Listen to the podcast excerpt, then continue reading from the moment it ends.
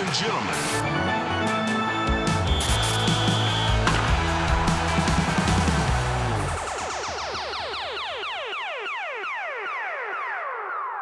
Seja bem-vindo ao Patrocinei. Eu sou Fábio Wolff. Eu sou Ivan Martinho. O Patrocinei é o primeiro podcast do Brasil especializado em patrocínios.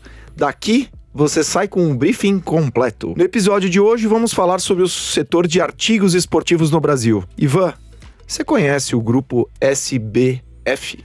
Opa, Conheço bem, não só como cliente, porque eu sou consumidor assíduo e frequente das lojas Centauro, mas também porque a Centauro já foi meu cliente nos áureos tempos de Copa do Brasil, quando eu cuidei lá da Copa do Brasil durante anos. Eles eram nossos patrocinadores, então foi uh, muito interessante trabalhar com eles e tenho acompanhado os movimentos que eles vêm fazendo como grupo, não só uh, nas lojas e toda a experiência de loja, que continua sendo, acho que a referência no setor no Brasil e talvez até no mundo, mas com essas novas iniciativas da SBF Ventures que surpreendeu o mercado quando, quando aconteceu. Acho que o Gustavo vai poder contar um pouquinho para nós hoje sobre isso. E sou um admirador de tudo que eles fazem. Muito bom. Vamos pro quadro? Bora, tô pronto. Ivan, o que é que só você ouviu? A Centauro foi uma das patrocinadoras da Copa do Mundo 2014, Fabinho. Tanto eu quanto você tivemos presentes em vários jogos, inclusive na cerimônia de abertura. Tá lembrado desse dia, não? Inesquecível. Inesquecível. Lá na Arena Corinthians, na época, hoje Neoquímica Arena, né? E essa música que tá tocando aqui de fundo é a música que chama We Are One. Os intérpretes dela são o Pitbull, a Claudinha Leite, a Jennifer Lopes, que inclusive foi apresentada nessa cerimônia de abertura. Os três estavam lá e cantaram essa música. Foi um dia acho que inesquecível para o Brasil, vai ficar na história, na minha carreira, com certeza. E já que a Centauro foi patrocinadora da Copa do Mundo, eu fiz questão aqui de lembrar, com muita saudade, que essa foi a música de abertura naquela cerimônia que ficou marcada. Teve algumas opiniões positivas, outras negativas da cerimônia de abertura, tá lembrado? Opa. Mas para quem tava lá uh, no estádio, na arena, que presenciou, tenho certeza que foi emocionante com aquele, que inclusive que o Brasil ganhou naquele dia, no primeiro jogo. Naquela época não, não sabia o que estava por vir ali, né? Mas no primeiro jogo o Brasil ganhou e ganhou bem. Essa abertura vale uma pílula. E é isso. Vamos nessa. O nosso convidado de hoje é diretor de marketing da Centauro, com passagens antes pelo marketing de grandes companhias como Dots, Hershey e PepsiCo. Estou com uma super expectativa sobre hoje. E você? Também. Imagina, é. marca que só fala de esporte, conhece mais de esporte que todos nós dois juntos. O grupo SBF possui muitas marcas, estratégias, negócios. Hoje vamos aprender muito. Com vocês, Gustavo Milo Marasco. Fala Ivan, fala Fábio, obrigado, é um prazer falar, entender mais do que esporte do que vocês. Acho que vai difícil, né? Tô nesse universo não faz muito tempo, mas sou um apaixonado por esporte, assisto esporte, então talvez tenha parte da minha visão como funcionário, como trabalhador na área, mas grande parte aqui, acho que do meu entendimento é como consumidor, como amante do esporte. Muito bom. Queria que você começasse contando, Gustavo, bem-vindo, viu? Queria que você começasse contando para nós um pouco uh, do segmento, né, de artigos esportivos do Brasil. Vocês estão, acho que nesse negócio de varejo, né, é, com, um, acabou de passar por um desafio enorme com a pandemia e tudo mais. Então, queria que você contasse um pouco do segmento, o momento que, que, que vocês estão, concorrentes, participação de mercado, um pouco desse overview que você pudesse nos dar de como se encontra a Centauro hoje. Perfeito. Bom, antes de falar da Centauro de agora, é importante falar da Centauro no começo, né? A Centauro é uma empresa de 40 anos, né? Né? Começou uma calçadista esportiva e começou a, a, ganhar tração, né? Muito mais tração nas suas lojas, oferecendo né, uma experiência única e diferente, né? Isso que sempre trouxe o grande diferencial competitivo da Centauro ao longo do tempo. É um mercado super nichado no sentido ele não é ele não é concentrado. Então são, são a Centauro que é a Centauro, que é o maior player da América Latina, né? Maior varejo multiesportivo da América Latina. Ela tem se tanto 10% do mercado. Então, grande parte do mercado são lojas pequenas que estão nos interiores, que estão nas cidades, porque o esporte também é consumido né, nacionalmente. Então, a, a Centauro hoje ela tem, ela é o grande player que concentra no final do dia varejo em shops, etc. Mas quando você olha as oportunidades que tem no Brasil inteiro, tem muita coisa de esporte que a Centauro ainda não, não abocanhou e não tá lá. Então, é importante falar desses 40 anos que a gente aprendeu muito ao longo, ao longo disso, né? Como a gente faz as coisas. Hoje a gente tá numa, acho que numa nova era, né? Uma nova era. A Centauro então era só loja física e migrou, né, no final do dia para um business também digital, hoje que é um terço basicamente das nossas das nossas vendas. Então a gente entende que a Centauro está sempre em mudança, né? Ela passou por muitas ondas do Brasil, né? Muitas moedas, muitos jeitos, e a pandemia foi uma delas. Então, quando a gente olha o histórico dela, é uma empresa super resiliente, uma empresa brasileira, né? De um fundador, né? De um cara que começou a sua história vendendo tênis, né? Dentro de uma loja né, em BH e construiu né, esse, esse império que hoje é o Grupo SBF, onde a Centauro é uma das unidades de negócio. Eu gostaria que você contasse para nós as formas de promover produtos e serviços. Você mencionou a pandemia. O que, que mudou a vida de vocês durante a pandemia? A Centauro em si, ela foi entender seu objetivo de loja já faz uns anos, faz uns 5, 6 anos que ela entendeu que a sua loja é o lugar onde as pessoas também não é só para comprar o produto, né, não é só para experimentar e comprar. Ela também é um ponto de coleta do seu e-commerce, né? Ela começou a trabalhar com uma tecnologia, né, de infravermelho, ou seja, o tempo que a gente faz hoje, né, todo o estoque é muito mais rápido que a gente fazendo auditoria e contagem, então isso permite muita velocidade no processo. Ela tomou uma decisão no passado de estruturar nesse ponto de vista e construir todo o arcabouço para que o nosso e-commerce pudesse se abastecer. Hoje o estoque é todo integrado, a gente sabe que tem na loja, você pode comprar numa loja do seu lado, você pode comprar um produto que vem de Manaus, se ele for mais rápido com custo menor. Como estrutura, a Central sempre foi se preparando. Óbvio que ninguém se prepara para uma pandemia, mas estruturalmente o nosso e-commerce já estava voando, né? Já crescia dois dígitos por ano. Então, quando a gente olha a figura da pandemia, a gente fechou todas as nossas 220 lojas durante um bom tempo. E o e-commerce conseguiu superar. Óbvio, é difícil você transformar uma operação online numa operação física de 40 anos, né? Um business de mais de 3 bilhões de reais, você conseguir fazer o shift para o digital, a gente conseguiu segurar muito bem nesse tempo de pandemia. Então, do ponto de vista de, de business, a gente sofreu, obviamente, com todo mundo, 99,9% das nossas lojas estão em shopping, e os shoppings sofreram, a gente só tem uma loja de rua hoje, que é a loja da Avenida Paulista, mas ao mesmo tempo a gente vinha com uma preparação muito grande do business, dos clientes, né, da nossa estrutura para conseguir suportar o crescimento digital que obviamente suportou bastante da nossa, da nossa empresa ao longo desses meses de crise. Quantos anos você pode dizer que você evoluiu durante a pandemia na questão do digital? Acho que pelo menos uns cinco, né? Quando a gente para para olhar é, essa, essa a forma como gerenciou, a procura por novos canais, o papel da loja, né? Às vezes o vendedor não, tava, não podia lá fisicamente vender, né, no final do dia, mas esse cara tava tentando entrar em contato com pessoas que queriam consumir esporte. Porque o esporte, querendo ou não, ele também foi válvula de escape, né? Vocês que vivem esporte sabem como a importância dele nesse momento de pandemia. Então, pra gente também, a gente conseguiu encontrar outras maneiras de conectar. Então, hoje, cada, cada loja, por exemplo, cada loja consegue se conectar diretamente com a sua região. Então, a gente conseguiu fazer isso por meio de algumas plataformas. Então, a gente foi encontrando jeitos de chegar no consumidor, não só pela loja loja física. Então é possível afirmar que ao longo da pandemia, esse cliente desse teu concorrente passou a ser teu cliente? Não duvido nada. Porque esse cara experimentou. Né, no final do dia. Porque as lojas de rua também sofreram durante um tempo até menor do que os shoppings, mas esse cara experimentou. Esse cara teve que olhar e falar assim: meu, não tem opção, eu vou comprar. E pela Centauro está, está em todos os estados do Brasil, né? A Centauro tem, tem mais de 100 cidades. E a gente tem entregas, né, super rápidas. Então o cara conseguiu comprar, chegar na sua casa num tempo hábil, o cara experimentar. E uma vez que o cara experimenta, uma tem uma boa experiência, o cara não tem por que voltar. Óbvio, né, que tem a conveniência do cara ter uma loja perto, a experiência, a conversa com o vendedor. Isso faz diferença, né? A gente sabe que ainda mais o brasileiro, ele é muito, é muito sociável, né? Ele gosta dessa conexão. Então, pra gente, a gente entende que essas lojas têm um papel, né? O shopping não vai morrer, a loja não vai morrer. Acho da mesma forma que uma loja de, de bairro que tem essa conexão com esse cara. Mas, de fato, essa nova geração de clientes que experimentam a Centauro veio para ficar. Você falou sobre transformação digital, né? Tô lembrando que durante a pandemia tinha aquela figura, aquela figura de, de uh, brincadeira, né, de zoeira que tava rodando no WhatsApp, dizendo qual que quem foi o responsável pela transformação digital na sua empresa, né? O CTO, né? O Chief Technology Officer ou a pandemia, né? Todo mundo marcava lá a pandemia, porque realmente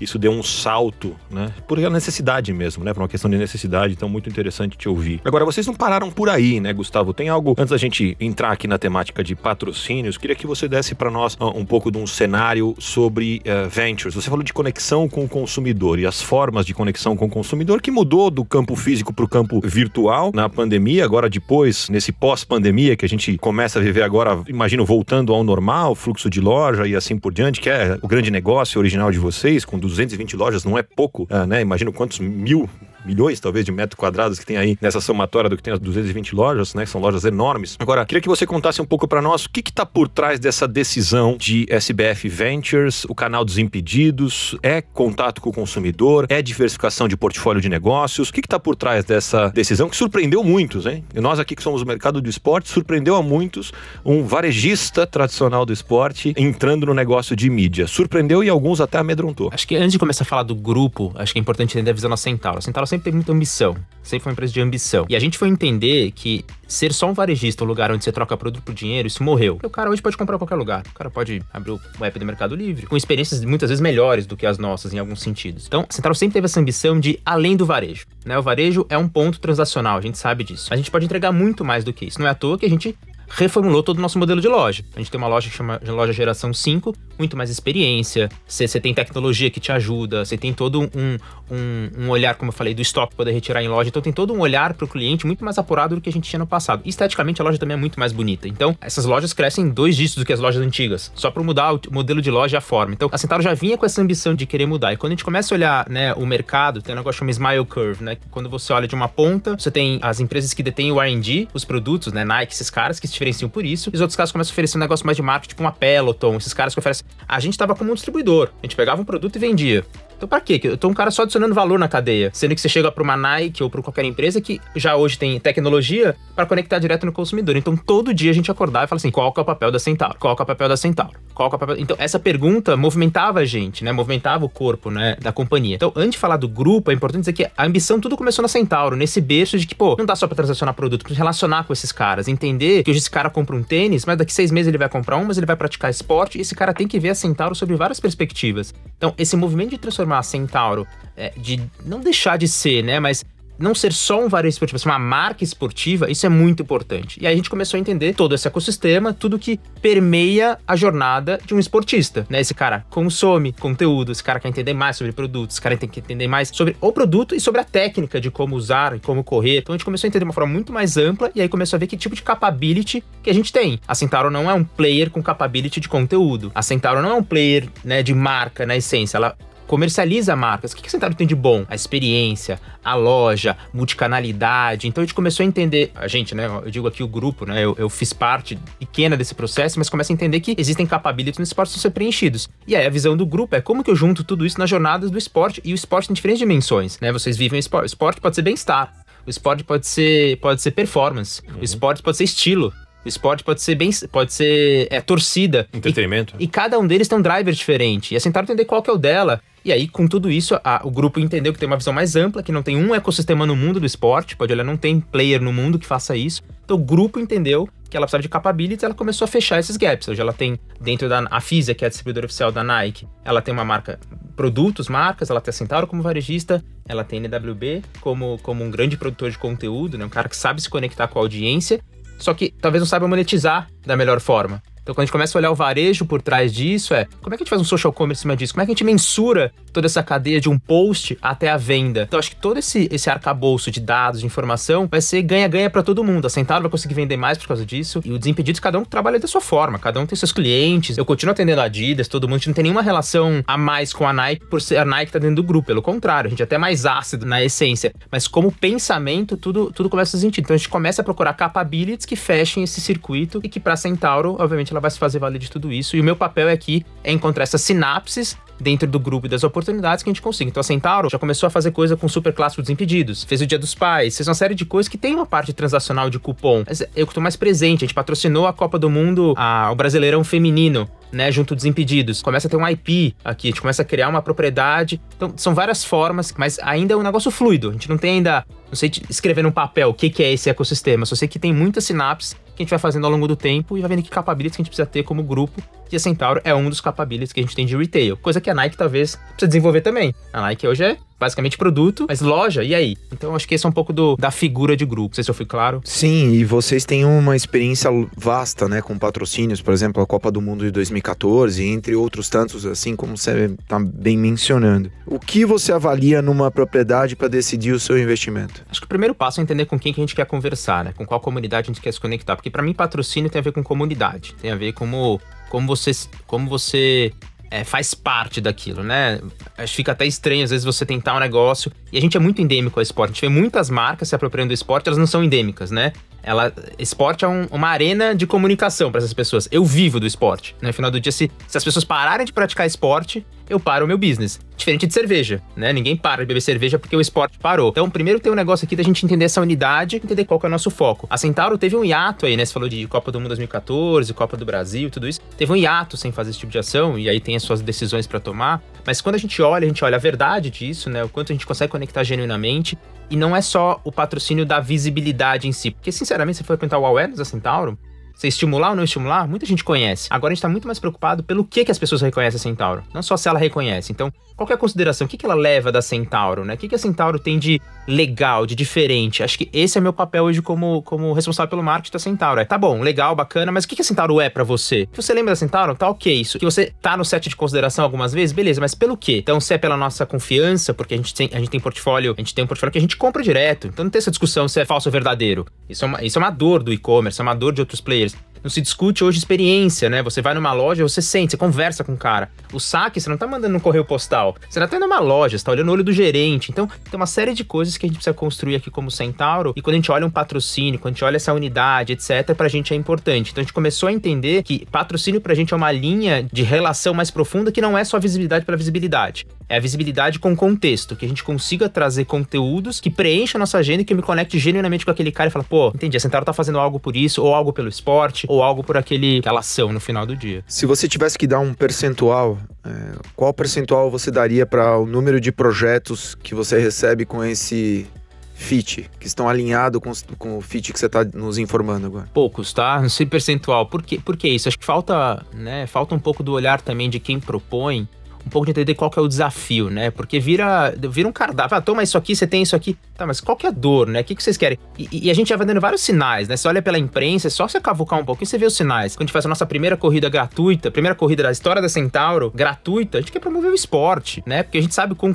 caro é uma corrida de rua, nem todo mundo, e as pessoas precisam de metas para começar a correr, né? Desafios. Então, nosso papel é, pô, vamos promover o esporte. A gente patrocina o Vila Lobos, como a gente tá fazendo lá, promovendo esporte gratuitamente. A gente acabou de fechar um super contrato com o Ibirapuera para construir um, um, um, lugar de mais de 1.500 metros quadrados de experiência do esporte, do coração do esporte do paulistano. Então, quando a gente para pra pensar nesse tipo de coisa, talvez não entenda, acho que só é só a visibilidade. O desafio é, não, você quer ter, você quer ser visto. A Centauro não quer ser só vista. Ela quer ser vista por algo quer ser lembrada por algo. Ser só vista tem muitas maneiras de se fazer isso. Então a gente sempre olha com essa lente, mas são pouquíssimos, tá? Respondendo diretamente, são raros os projetos que casam com essa nossa visão de, de mercado. E esses adjetivos que vocês buscam na percepção de marca da Centauro, vocês já estão lá? Já atingiram ou estão construindo? Construindo. Quando a gente pergunta para as pessoas como elas relacionam a Centauro, dizem muito da Centauro sobre shopping, sobre conveniência, sobre. até tem confiança, mas isso no final do dia é pouco, né? A Centauro é muito mais do que isso, porque conveniência, tem coisa mais conveniente você comprar e receber em casa em um dia? Não tem coisa mais conveniente do que. Uhum. Shopping, não, shopping já foi. Que é a promessa da concorrência. É, né? e shopping já foi no final do dia. É,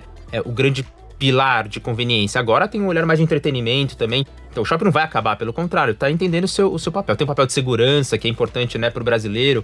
Mas pra gente, quando a gente para pra avaliar tudo isso, é, a Centauro hoje é reconhecida por atributos mais funcionais. E o meu papel aqui é construir atributos mais emocionais. Eu quero que as pessoas olhem e falem assim: a é uma marca, é uma marca de esporte. A Centauro promove esporte. A Centauro estimula a fazer esporte. É assim que a gente quer olhar. A gente tem aula todos os dias grátis na loja da Paulista. Sei lá, você vai se inscreve, você faz yoga, você faz o que quiser. Você pode ir agora na loja da Paulista, aqui na esquina com a Pamplona. Você vai lá, se inscreve e faz uma aula gratuita de fit dance, de zumba, porque pra gente é importante isso. Então, acho que no frigir dos ovos, a gente tá, tá indo nesse caminho. E a gente, acho que tem outros caras que fazem bem isso. Então, você olha uma Decathlon, por exemplo, é um cara, quando você olha, não pela comunicação, não pelo que ele fala, mas pelo que ele faz. Então você vai numa loja, você tem uma experiência, tem algumas coisas. A gente tá nesse caminho para conectar realmente com esse cara que pratica esporte, que gosta do esporte, não só o hardcore. Talvez o cara que pratica também por bem-estar. Interessante, porque enquanto você fala, eu tô pensando que outras marcas fortes esportivas, inclusive uma delas que vocês detêm no Brasil, que é a Nike, né, tem uma estratégia um pouco diferente. Eles usam o ídolo do esporte do alto rendimento para criar a inspiração em você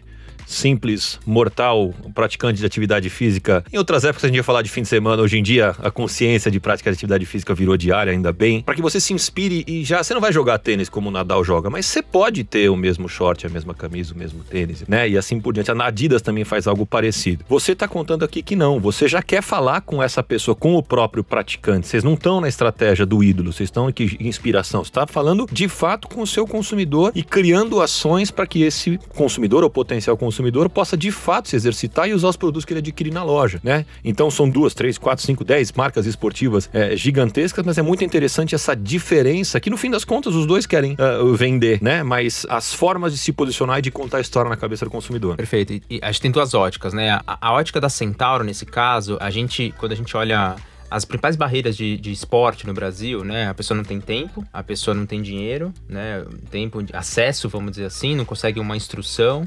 Então, a gente, por exemplo, entende que nosso papel é fomentar isso, é possibilitar isso. Vou dar um exemplo, a gente acabou de inaugurar aqui em São Paulo, no Brooklyn, uma arena, junto com a Vitacom, que é uma construtora, de ressignificar um espaço público, um espaço privado, transformando ele em público, no coração, né, de uma área super urbana como é o Brooklyn, né, a ponte, Santo Amaro, tá ali. Pra gente isso é importante promover isso, porque isso me, me conecta genuinamente com o esporte. A Nike, mesmo com o ídolo, até o papel do ídolo tá sendo ressignificado, não tem mais aquele Deus quando você olha, todo mundo erra. Né, quando ele apoia, a Nike apoia o Colin Kaepernick na questão do racial, é o cara como ele é. Então, mesmo essa questão do ídolo parou de ser Deus, né? Quando a gente olha para as pessoas, o cara fala, não, esse cara é humano também, esse cara erra, esse cara tem opinião. Então, acho que tá todo mundo, né, tá menos endeusado, acho que o ídolo sempre promove isso, mas as próprias comunicações da Nike, né, quando você começa a olhar eh, do passado, né, onde era o ídolo na essência, Hoje tem muito da comunidade, hoje tem muito da manifestação. Da só, fraqueza. Da fraqueza, né? Então, é, acho que tem. Não vou dizer que tem uma sinergia, mas é, são formas diferentes de conquistar, mas a gente quer conquistar o consumidor por meio do fazer, né? E fazer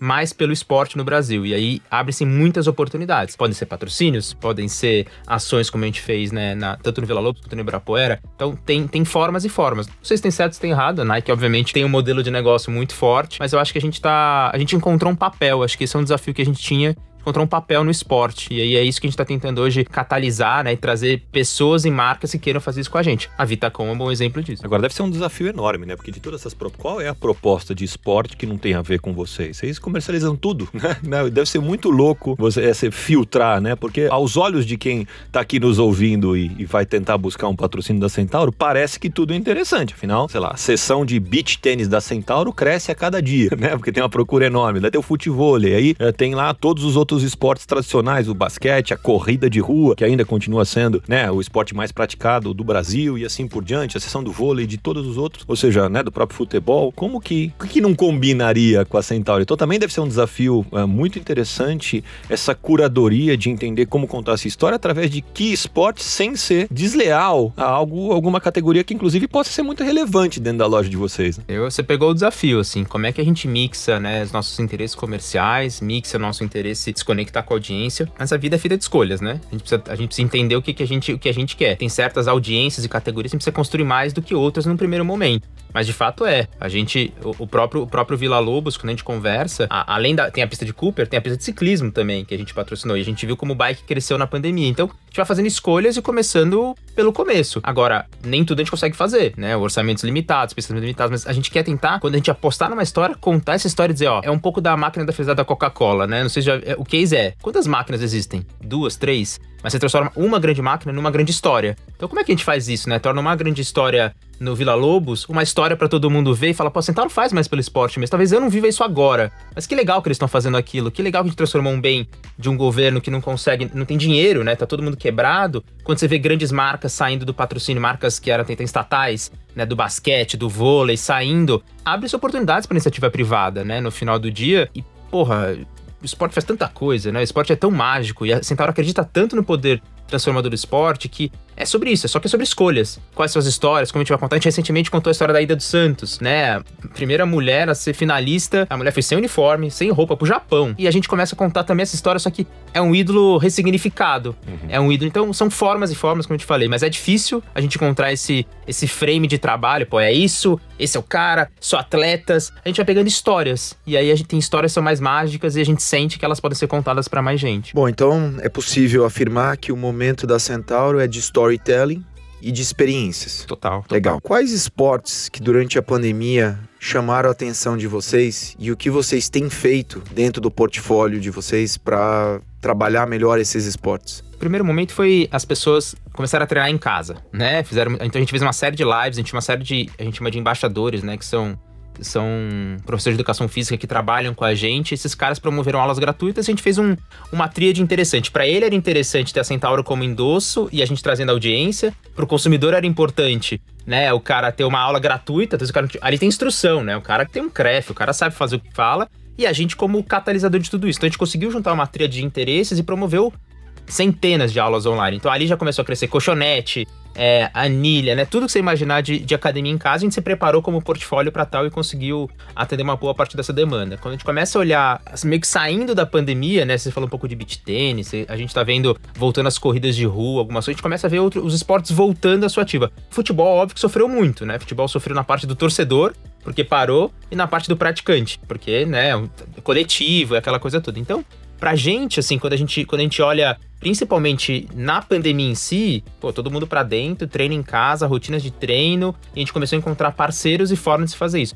Agora, pós-pandemia, a gente vê bike crescendo muito, questão de mobilidade, menos lugares fechados, menos ônibus. Então a gente vê bike crescendo muito, né, de uma certa forma. E a volta dos esportes. Aí começa a corrida, começam outros esportes a voltar. E a procura pela saudabilidade, né? Porque tá todo mundo com a cabeça cheia todo mundo tenso. Então, caminhada, corrida, tudo isso vem voltando aos poucos. Eu acho que veio para realmente ficar. As pessoas estão encontrando no esporte uma saída para essa loucura que foi e tem sido a pandemia. Você comentou aqui de algumas uh, propriedades que você tem patrocinado, sempre com esse olhar uh, da prática, o estímulo, né, a prática de atividade física e tudo mais. Queria que você nos contasse um pouco de quem é o cliente da Centauro, quem é a persona ali do cliente Centauro, se existe, se vocês têm esse estudo e também que tipo de métrica você utiliza para entender uh, se o patrocínio deu certo ou não, ou seja, se ele vai ser renovado ou não. A Centauro ela é mainstream, né, como um todo, né? A Centauro ela tá, sim, ela tá presente em shoppings, né? É, e tem vários tipos de shoppings, mas é um é, é super amplo. Quando você olha, é um, é um cara de, de, nível socioeconômico, é um cara de classe ABC.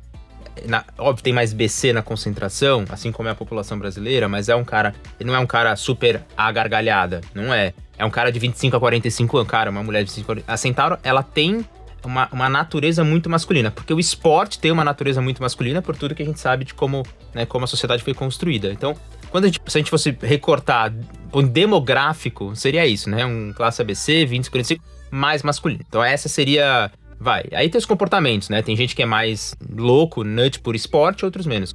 Corrida, caminhada são os esportes mais praticados. Caminhada muitas vezes nem é esporte, né? as pessoas nem entendem como esporte.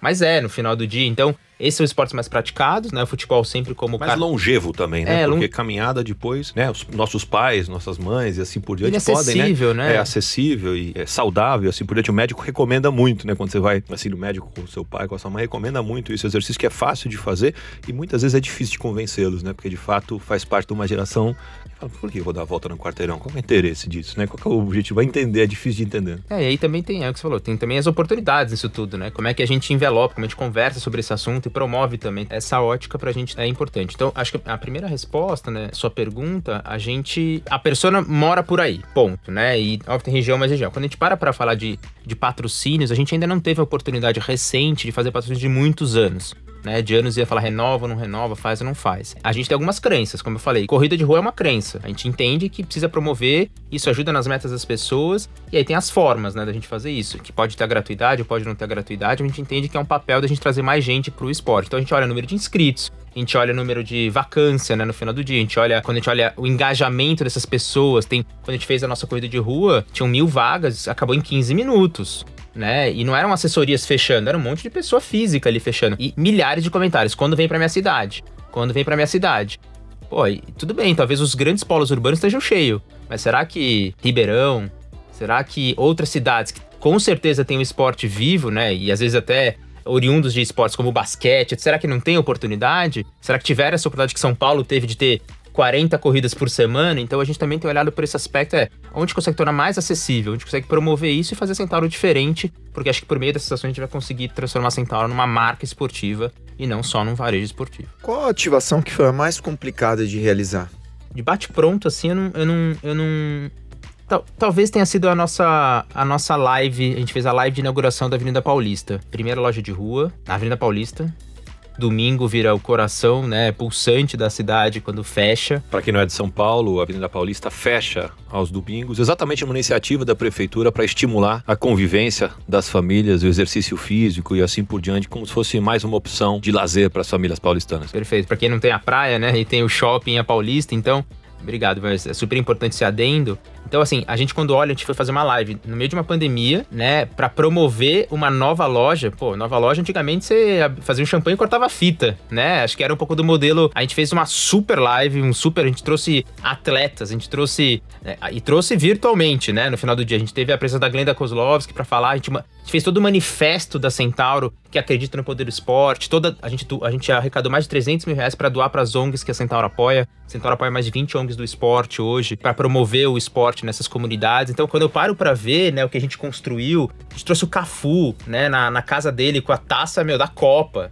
E a gente olha esse cara promovendo uma camisa autografada por ele que foi vendida por um leilão online na hora. As pessoas compravam na hora para poder doar. Então a gente fez um para um. A cada compra a gente doava um real. Eu acho que talvez tenha sido pelo desafio da pandemia. Primeira live da Centauro estruturada mesmo, né? Com uma série de hosts, uma série de gente. Conexão com o link. A gente gravou conteúdo antes com um monte de gente. Então, fechar uma loja, né? Não é todo dia que você fecha uma loja da Centauro. Trabalhar na madrugada. Então talvez tenha sido, assim, de bate pronto, talvez seja a ativação com maior desafio pra gente. Essa história da experiência de loja é algo que vocês começaram lá atrás, mas acho que o mercado vem se movimentando uh, bastante nisso. Antigamente tinha esse conceito da flagship store, né? Que tinha um monte de loja normal, e aí tinha uma loja que era a loja legal de contar essa história, de fazer um virar muitos, né? Essa, essa história que você comentou aqui pra gente. Mas a verdade é que o varejo tem se reinventado muito com a concorrência do digital e tem investido muito em experiência, não só uh, numa única loja, mas sim para todas. Vocês começaram esse negócio lá atrás. Eu tô contando essa história aqui porque recentemente eu tive a oportunidade de conhecer a loja da NBA no shopping Morumbi, Morumbi Town, que é muito interessante ali, uma loja obviamente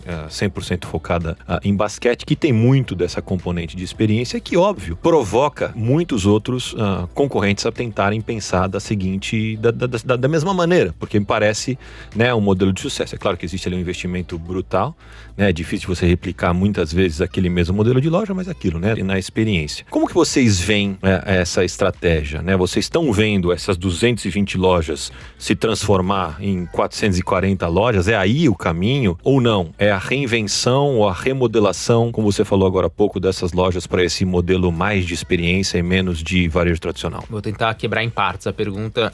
Primeiro do modelo de expansão, né? Obviamente não posso abrir os modelos de expansão para onde vão, mas tem muita oportunidade ainda. Tem muito shopping que não tem Centauro, tem muita cidade que não tem shopping. Então, quando a gente para para olhar o tamanho, ainda tem muita oportunidade para crescer nesse sentido. E reformar lojas que a gente já tem também, porque tem ainda uma boa geração de lojas que é geração antiga. Então, existe essa oportunidade, claro. Então, esse é o primeiro ponto. E essas novas lojas, né, ela já tem uma experiência diferente, né? Então a gente olha, por exemplo, tem um provador inteligente, que a pessoa não precisa sair do provador para pedir uma peça, tem um telão de bike, o cara pode ver a bike ali, ver os features da bike, se necessariamente né, precisa subir uma montanha, tem uma esteira na loja, o cara pode experimentar. Então tem algumas tecnologias que vieram para ajudar a gente a construir, a construir. O cara pode comprar hoje um produto na loja que não tá na loja. O cara compra por um, por um, por um a gente chama de comenda expressa. O vendedor chega e fala: Ó, oh, eu não tenho esse produto aqui, mas eu encomendo chega na sua casa em dois dias, ou vem retirar aqui amanhã. Então, tudo isso no final do dia pra gente é uma experiência. Só que essa é uma experiência escalável. A gente consegue fazer isso em mais lugares. E aí que a loja consegue ficar de pé.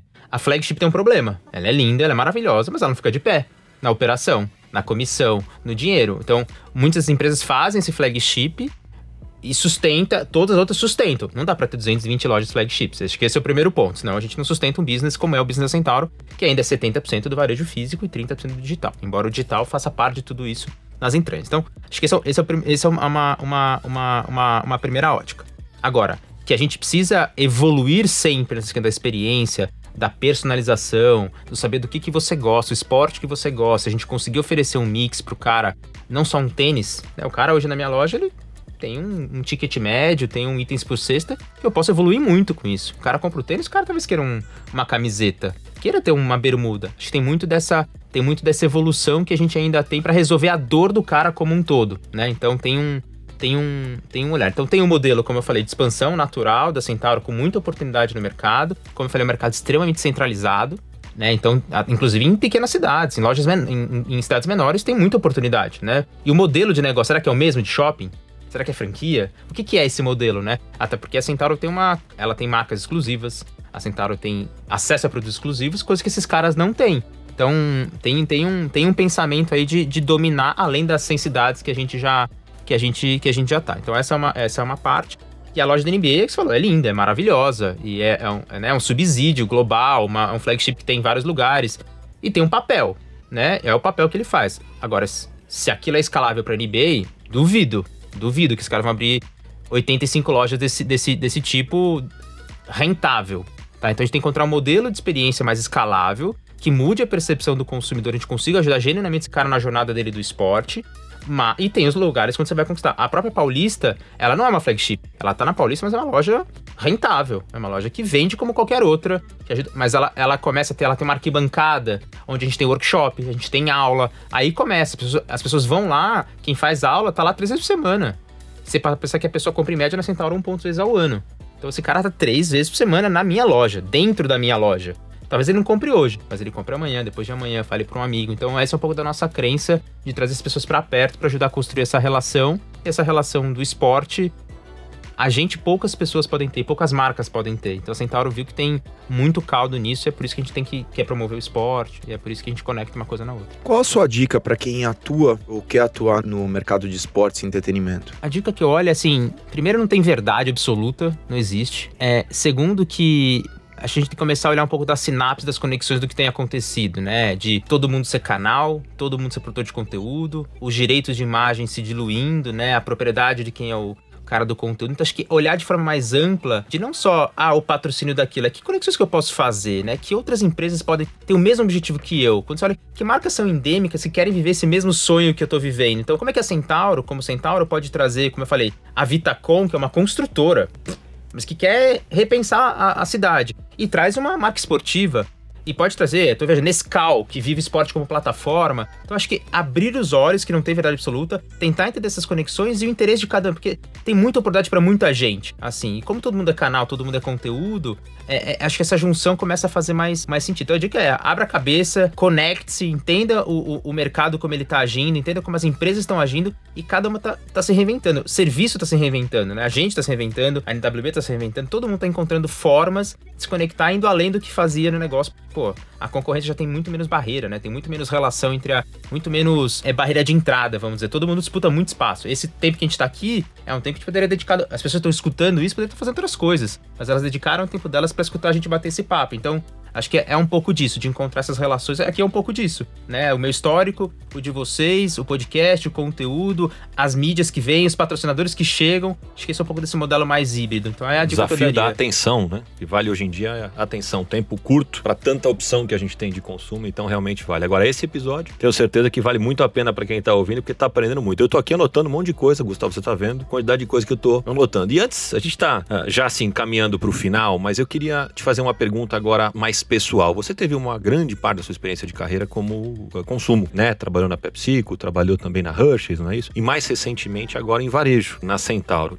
Como marketing, sobretudo sobre a ótica de patrocínios, que tipo de diferenças assim? É claro que cada estratégia, cada marca tem uma estratégia e tudo mais e tal. Dentro da Hershey's existe uma estratégia para cada uma das linhas, dentro da PepsiCo talvez ainda mais, né? Um portfólio ainda mais amplo e tal. Mas de maneira assim geral, que tipo de diferença você vê entre uma empresa de consumo, como as que você passou, e uma empresa de varejo? Muito impressionante a tua desenvoltura em tratar sobre o varejo. Parece você ter a carreira inteira no varejo e não, e não no consumo. Mas é, queria ter um pouco dessa, dessa sensibilidade, assim, de quais são as diferenças que você notou, já que tem esse privilégio de viver os dois mundos. Primeiro, achei que nunca ia sair do consumo, porque é maravilhoso o universo.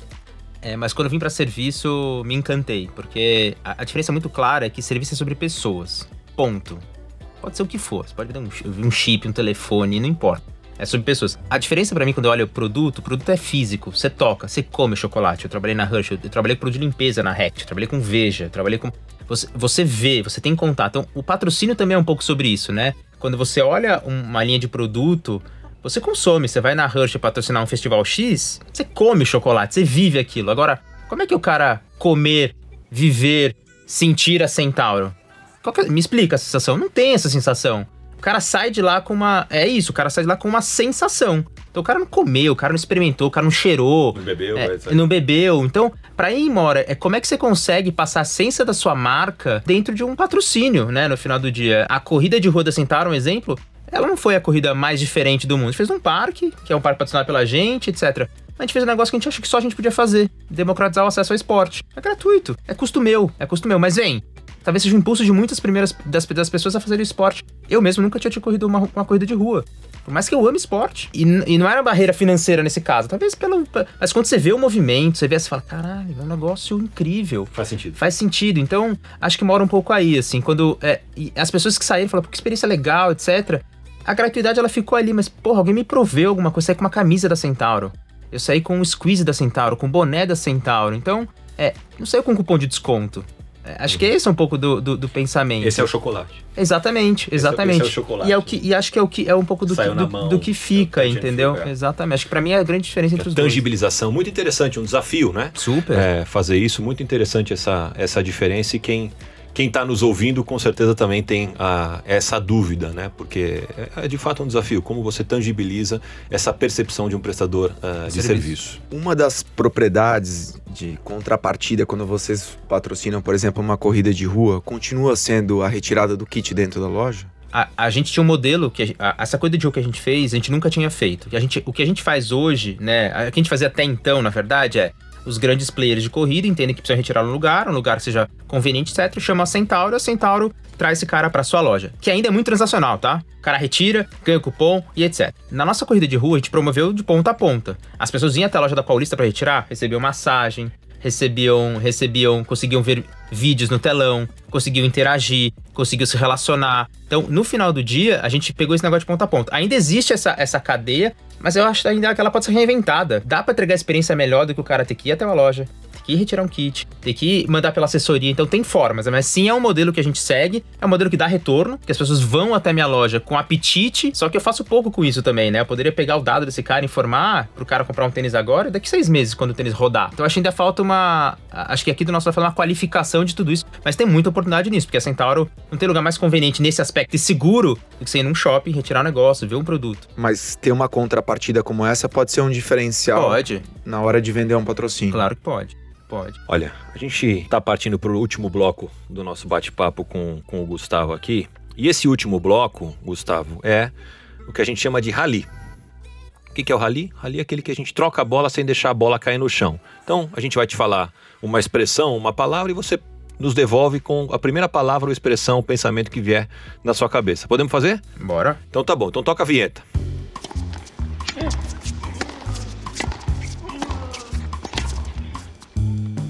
Esporte. Futebol. Seu hobby? Família. O atleta que você mais admira. Nadal. Nadal tá em alta, hein? O artista que você mais admira? Sou ruim de artista, viu? Sou noveleiro, mas sou ruim de artista. Não sei. Nadal também. Pode ser. É um artista também. É, não deixa de ser. Marca que você se inspira. Patagônia? Já leu o livro? Não. Vou te mandar de presente. O melhor patrocínio é aquele que? Conecta. E o pior? Não traz valor nenhum pra minha marca. O esporte que merece atenção em 2022 é? O basquete continua. O que o vendedor de patrocínios não pode fazer? Não pode não entender os meus desafios ou pelo menos tentar racionalizar um pouco. Patrocínio ou mídia convencional? Ambos. Eu quero assistir ao vivo. Um jogo da NHL. Quem que você indica para participar do Patrocinei nos próximos episódios? Acho que o pessoal da Nike, por que não? Algum nome? Gustavo Viana? Phil Knight. É, podia ser. Não sei se ele vai. tem agenda.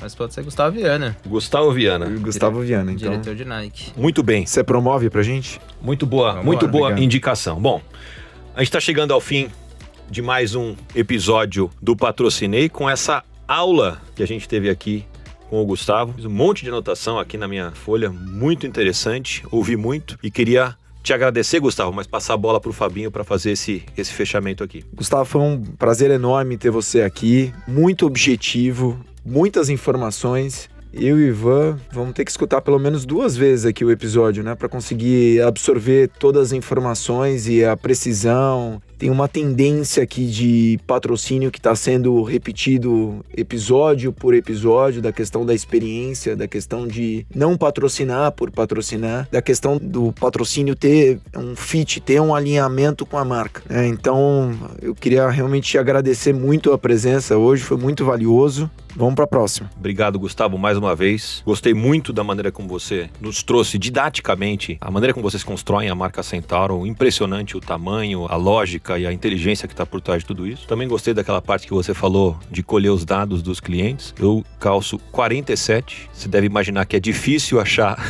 tênis do meu tamanho. Então, vou lá me cadastrar rapidamente para poder receber as ofertas de tênis tamanho 47, que no Brasil é um Deus nos acuda arrumar tênis do meu tamanho. Então agora já tenho o canal correto para conseguir vou desfilar outros tênis. E o Fernando, o Fernando tá rindo aqui, mas vou poder desfilar outros tênis mais variados. Obrigado mais uma vez e antes da gente concluir o episódio de hoje, a gente vai pro pensamento do lobo. Pode tocar a vinheta.